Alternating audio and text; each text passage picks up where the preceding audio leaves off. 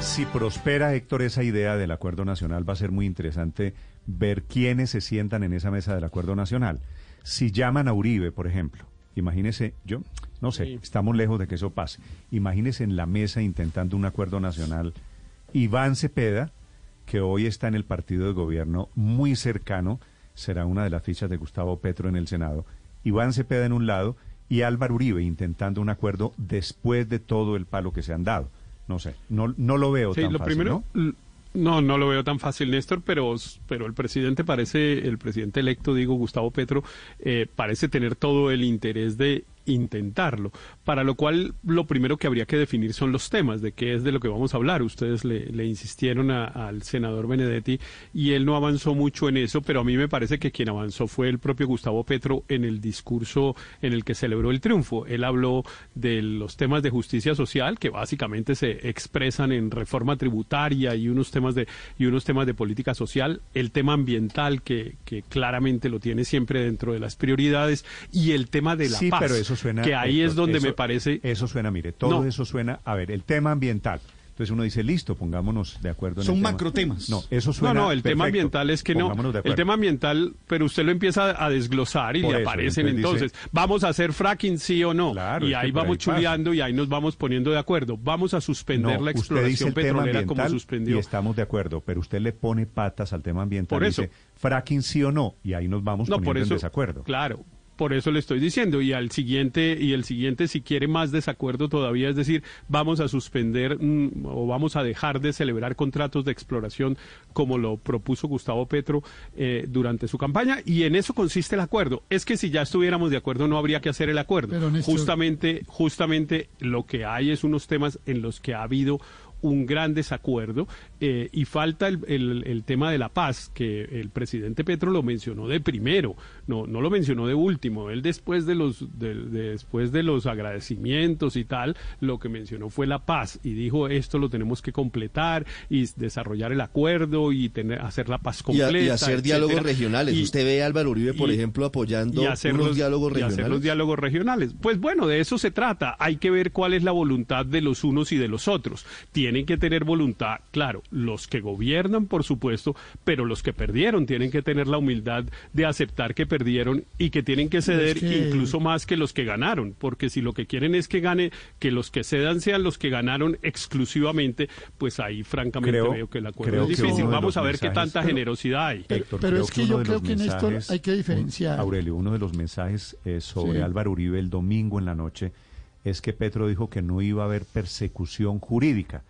Yo creo que él quería decir persecución judicial.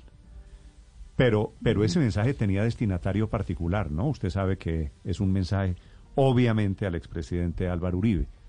Por eso. Pero ¿qué es lo que se quiere con el acercamiento con Uribe? Realmente, yo escuché a Benedetti, muy amable ahora Benedetti, el analista Benedetti, como se autocalificó, y realmente no entendí cuál es el propósito de, de lo- de Uribe, cuál es la señal. Héctor lo está diciendo y ustedes lo están aquí medio anotando también. O sea, usted llega y llama a Uribe, entonces Uribe llega y dice, no, que yo ya sí estoy de acuerdo con la paz, que también firme con él, eso no va a pasar. Entonces, eso sabemos que no va a pasar. Y entonces, ¿qué es lo que se quiere como en ese coqueteo, como en ese guiño con Uribe? Eh, o sea, pero a mí me parece que la señal no es clara. Entonces, no es un acuerdo, porque evidentemente fue un acuerdo. Entonces, es como una señal de que nos vamos a hacer Pero pasito. ¿cómo? A ver, O Aurelio, sea, es que ¿cómo realmente que no, es un entiendo acuerdo? para qué. De momento, ¿por qué no vemos el, Pero- el vaso pero medio dígame, ¿para lleno? qué es? Que Petro no va a ser No, un no, tipo pero- sectario que está intentando Pero- un No, no, acuerdo. bueno, por ¿No eso, le parece que hay un señal- mensaje del señor de- Petro perdón, perdón, muy pero- importante? de- ¿Qué prefiere usted, de la Aurelio? señal- que salga, de- que de la salga señal, Petro diga, y mire, diga vamos a, a gobernar respetar- solo nosotros sin Uribe y no vamos a tener en cuenta no va- a nadie que piense usted ¿cómo va a diferente. meter cómo va a meter a Uribe al gobierno? No, no se imagine ni que va a meter a Uribe al gobierno ni a muchos otros que ya se están declarando independientes ni nada. O sea, por eso le digo, ¿es para meterlo al gobierno? Eso no es posible. Es para llegar a acuerdo en temas como los que mencionaron ahora. Hay diferencias de fondo. Entonces, simplemente Pero a mí sí me parece. es bien para reconstruir el tejido político. aquí- pero- ah, pero no, es para reconstruir el tejido político. Eh, es Aurelio, es el pero vamos- tejido político Aurelio, pero vamos por partes. Pero espérate, Aurelio y Héctor, mire, es que yo creo que se trata es de reconstruir el tejido político. Se trata es de, de que desde los líderes se mande un mensaje de unidad en medio de la diferencia, en medio de las reglas democráticas a toda la gente. Se trata de eso, porque si no vamos a seguir enfrentados los unos a los otros en este fanatismo en el Padre, pero, pero creo- además, Le- le pero pongo- además, pero además un Néstor, ejemplo. vamos por le partes. pongo un Yo- ejemplo, Héctor. Eh, acuerdo político, ¿qué pasa si Uribe, por ejemplo, voy a ser optimista? Si Uribe y Petro logran un acuerdo y firman un documento Sí. diciendo "Mm, vamos a mantener una economía de mercado, no va a haber expropiaciones, un acuerdo sobre temas fundamentales. Después Petro gobernará con unas cosas que él cree sus matices, son las con que sus- son las que las banderas de lo que él ganó. Claro. Pero si se ponen de acuerdo, eso lo llamaba, aquí hemos intentado acuerdos. El historia. acuerdo sobre lo fundamental, ¿no? Lo llamaba Álvaro Gómez, lo llamó acuerdo sobre lo fundamental. Y Petro en eso parece alvarista y me parece que está bien. No se van a poner de acuerdo en detalles. Que el fracking, y no, no es que no se van a poner de acuerdo en el tema del fracking, se van a poner de acuerdo en unos temas que son fundamentales. Lo demás admite Y, discrepancias. y le aseguro que esos acuerdos generan Va- un contexto Se, pondrán de acuerdo por de mayor unidad. Le doy, le doy Yo- otra posibilidad. En respetar la separación de poderes. Por ejemplo. Por ejemplo. Eh, temas, temas que están ahí en los cuales puede haber un en consenso. permitir que, que haya gobierno, porque entre otras cosas lo que hemos vivido en los últimos años en Colombia es que la oposición, No, pues pero- claro que claro que tiene que eh, efectivamente ejercer como tal, pero de forma leal y de forma pero- crítica pero- y, y apoyando lo que es importante para el país. Lo que hemos Pero, visto espero que lamentablemente el- es que aquí hay una oposición ciega muchas veces que lo que hace es desde lo político y desde otros ámbitos como las redes sociales obstruir absolutamente cualquier posibilidad de que un Pues, gobierno hombre, avance. algún, algún grado Pero- de convivencia. pero, Yo, yo en cambio yo creo que lo que se que está planteando... ya, ya voy, Héctor, que está alzando la mano María Consuelo. No, ver, lo- María yo creo que lo que se está planteando y lo que está, lo que ambientó aquí el, el senador Armando Benedetti en la entrevista es precisamente la realidad de que no tienen mayorías en el Congreso y la- las tienen que construir. Entonces, en la medida en que eso se empaquete en un acuerdo nacional que incluya los líderes de esos partidos, entonces va a ser más fácil para los congresistas deslizarse a esas mayorías en el Congreso. Yo no creo que sea tan, tan altruista como pragmático. Creo que lo que necesitan es una mayoría en el Congreso y la están ambientando.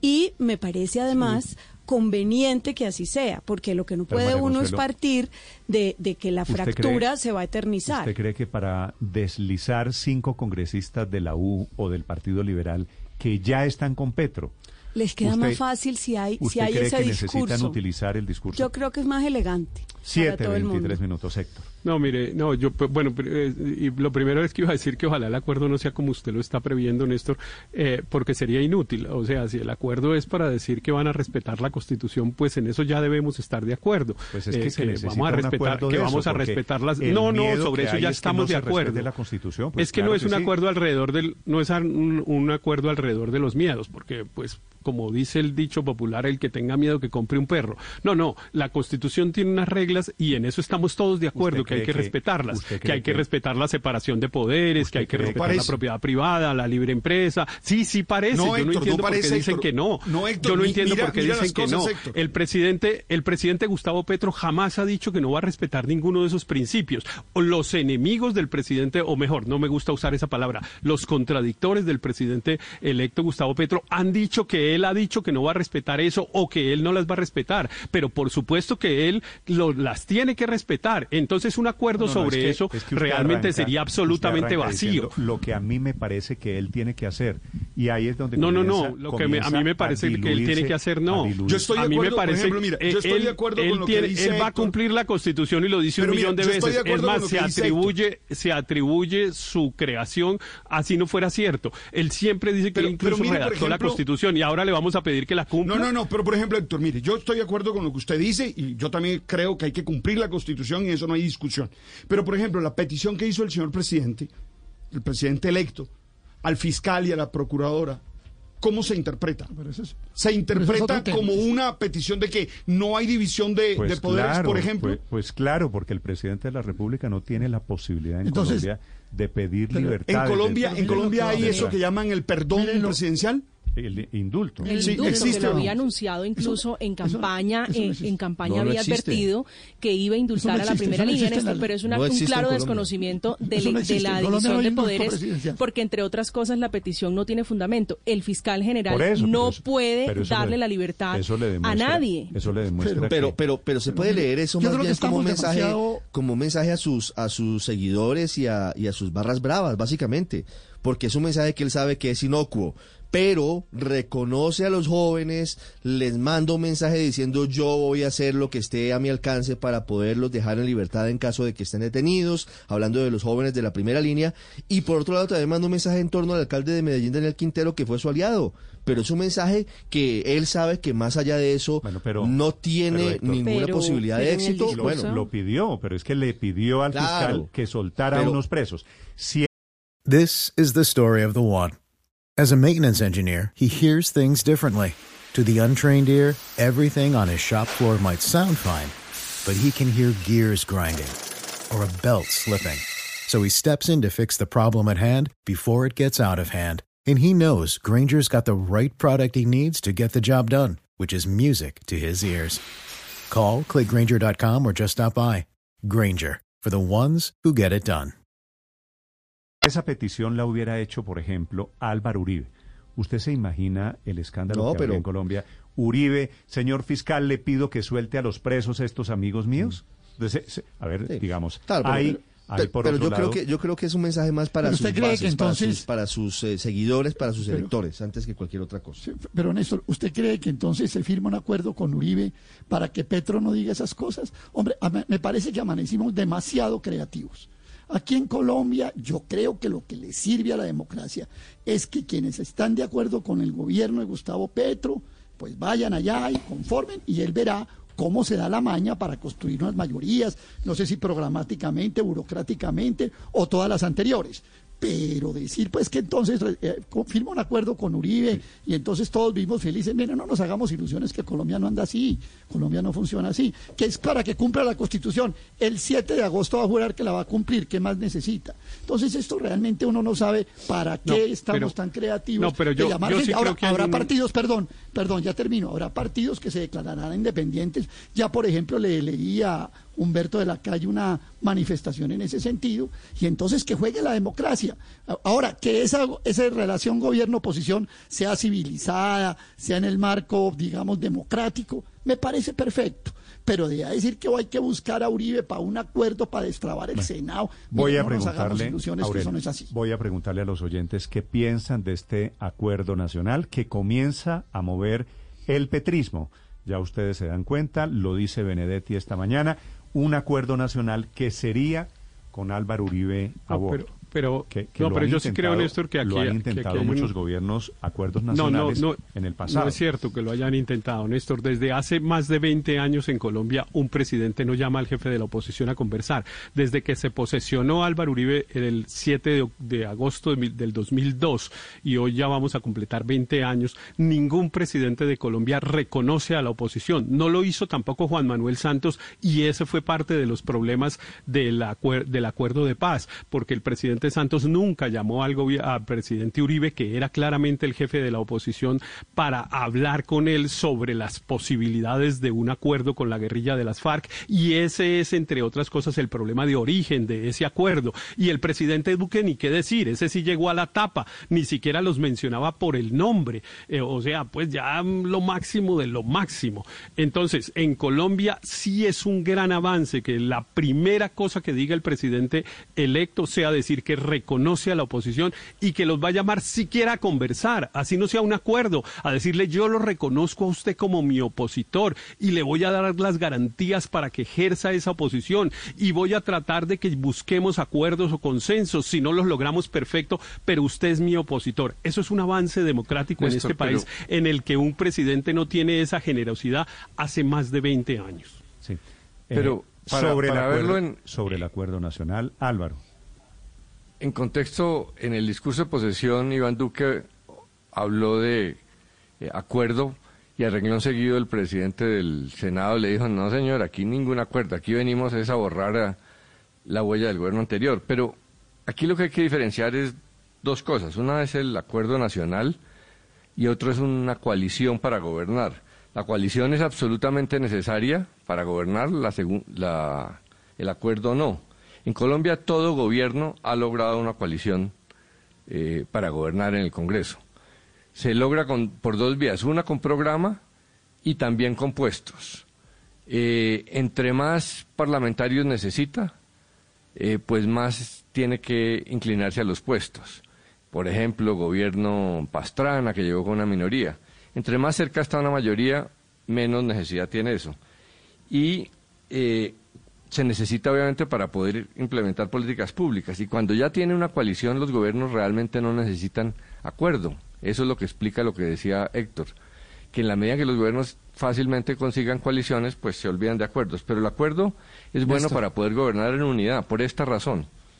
Eh, eh, el gobierno de Juan Manuel Santos, por ejemplo, tenía grandes mayorías en el Congreso, pero esa falta de un acuerdo nacional alrededor de la paz le costó eh, grandes problemas, porque una oposición feroz, pues, dificulta mucho la labor de un gobierno. El ideal es poder tener coalición y paz política para poder que haya consensos y hacer grandes reformas. Grandes reformas sin, paz política es muy difícil. La paz se logró, pero pues con una oposición gigantesca. Entonces Petro busca eso, por legitimidad, por comodidad, pero la oposición tiene que pensar si puede hacer una de dos cosas, o ayudarle al, al gobierno y ser copartícipe de los éxitos, o apostar al fracaso eh, con obstruccionismo para en la siguiente elección eh, cobrarle su ineficiencia. Eh, en Colombia es difícil pensar que, por ejemplo, el uribismo no vaya a recurrir a la oposición fuerte. Lo ha hecho en el pasado, le ha funcionado, así vuelve al, al poder, eh, pero pues obviamente esperarán a que se desgasten los gobiernos. La función de Petro es que no le pase eso, pero pues con un proyecto político tan ambicioso no va a ser fácil.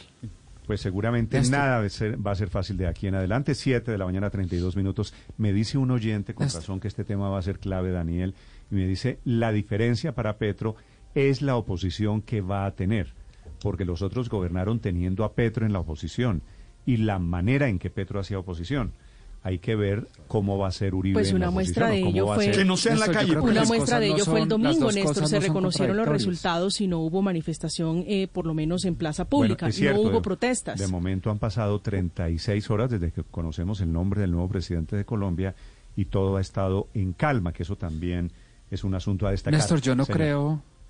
Yo no creo, Néstor, que las dos cosas sean contradictorias. Unos acuerdos sobre lo fundamental que deben alcanzarse con la oposición con Álvaro Uribe, con quizá la, eh, la, mayoría de las personas que votaron por Rodolfo Hernández o por Federico Gutiérrez, y que se mantengan esos partidos en oposición ya en los detalles. Acuerdos sobre lo fundamental, yo creo que son temas como, por ejemplo, la exploración de petróleo. ¿Va, ¿Va, a suspenderse a partir del 7 de agosto o se va a hacer una transición en el tiempo? En campaña Gustavo Petro prometió muchas cosas, pero le va a tocar ir moderando sus posiciones para hacer una transición suave hacia el modelo que él propone en el país. Por ejemplo, acabar con, con, la, con, la, con la continuidad del metro, de las obras del metro de Bogotá. Gustavo Petro puede haber propuesto eso en campaña, pero sabe que es imposible. Acabar con la exploración del de petróleo y renunciar a cerca del 30-35% mm. de los ingresos fiscales también va a ser muy, muy difícil. En alguna entrevista, recuerden, Gustavo Petro también dijo que el 7 de agosto o el 8 de agosto iba a eh, preguntarle a los colombianos si quería una nueva Asamblea Nacional Constituyente. Eso también es muy difícil. Esos son los acuerdos sobre la fundamental. El uribismo se va a mantener en una posición férrea, pero una posición férrea que va mucho más allá de lo fundamental. De acuerdo. El tema, eh, dice Petro, dijo Petro aquí en la entrevista a Paola, usted se acuerda la semana pasada, su primera decisión de gobierno será declarar la emergencia económica por el tema del hambre. Así que vamos a tener un gobierno que arranca con propósitos, que seguramente va a hacer cosas y va a cambiar cosas la candidatura, bueno, ya la elección de Gustavo Petro. Siete de la Emergencia económica que en principio es por tres meses, ¿no? Aunque tengo entendido, si no más no recuerdo que durante la pandemia la logramos posponer por otros tres, pero son estados totalmente excepcionales. El caso, Néstor, es que el diablo sí está en los detalles y siempre es bueno ir en los específicos y a mí sí me parece muy importante, por ejemplo, que Gustavo Petro deje por escrito en ese acuerdo nacional que va a respetar la Constitución en cuanto a lo que respecta, por ejemplo, a la Junta Directiva del Banco de la República, a la independencia del Banco de la República, algo que le prometió a puerta cerrada a Alejandro Gaviria Que sí lo va a respetar, que va a mantener el carácter técnico y el carácter de economistas de la Junta y no que va a nombrar a un panadero y a una modista como codirectores, que fue como en un principio él dijo que quería nombrar gente del pueblo en la Junta Directiva del Banco de la República, es decir, además en contra de lo que dice la Constitución. Luego, eso sí es importante que quede por escrito, que no solamente se lo diga a puerta cerrada Alejandro Gaviria, como nos lo contó el propio Alejandro Gaviria acá, sino que quede en este acuerdo nacional que diga, sí, efectivamente, respetamos la independencia, el carácter técnico, no vamos a poner además a emitir billetes para financiar gasto público. Temas para ese acuerdo nacional. Totalmente de acuerdo con usted, porque una cosa son los enunciados y otra cosa es la práctica. Por ejemplo, aquí nos decía el senador Benedetti, Colombia es un país de instituciones fuertes, pero ya le parece que la elección del senador, de, del contralor, perdón, no debe ser como la institución que venía llevándolo a cabo, sino el nuevo Congreso. O sea, ya ahí empiezan como los matices de la institucionalidad y el respeto a esas instituciones. Siete de la mañana, 36 minutos. En segundos, en Blue Radio, la nueva vicepresidenta de Colombia.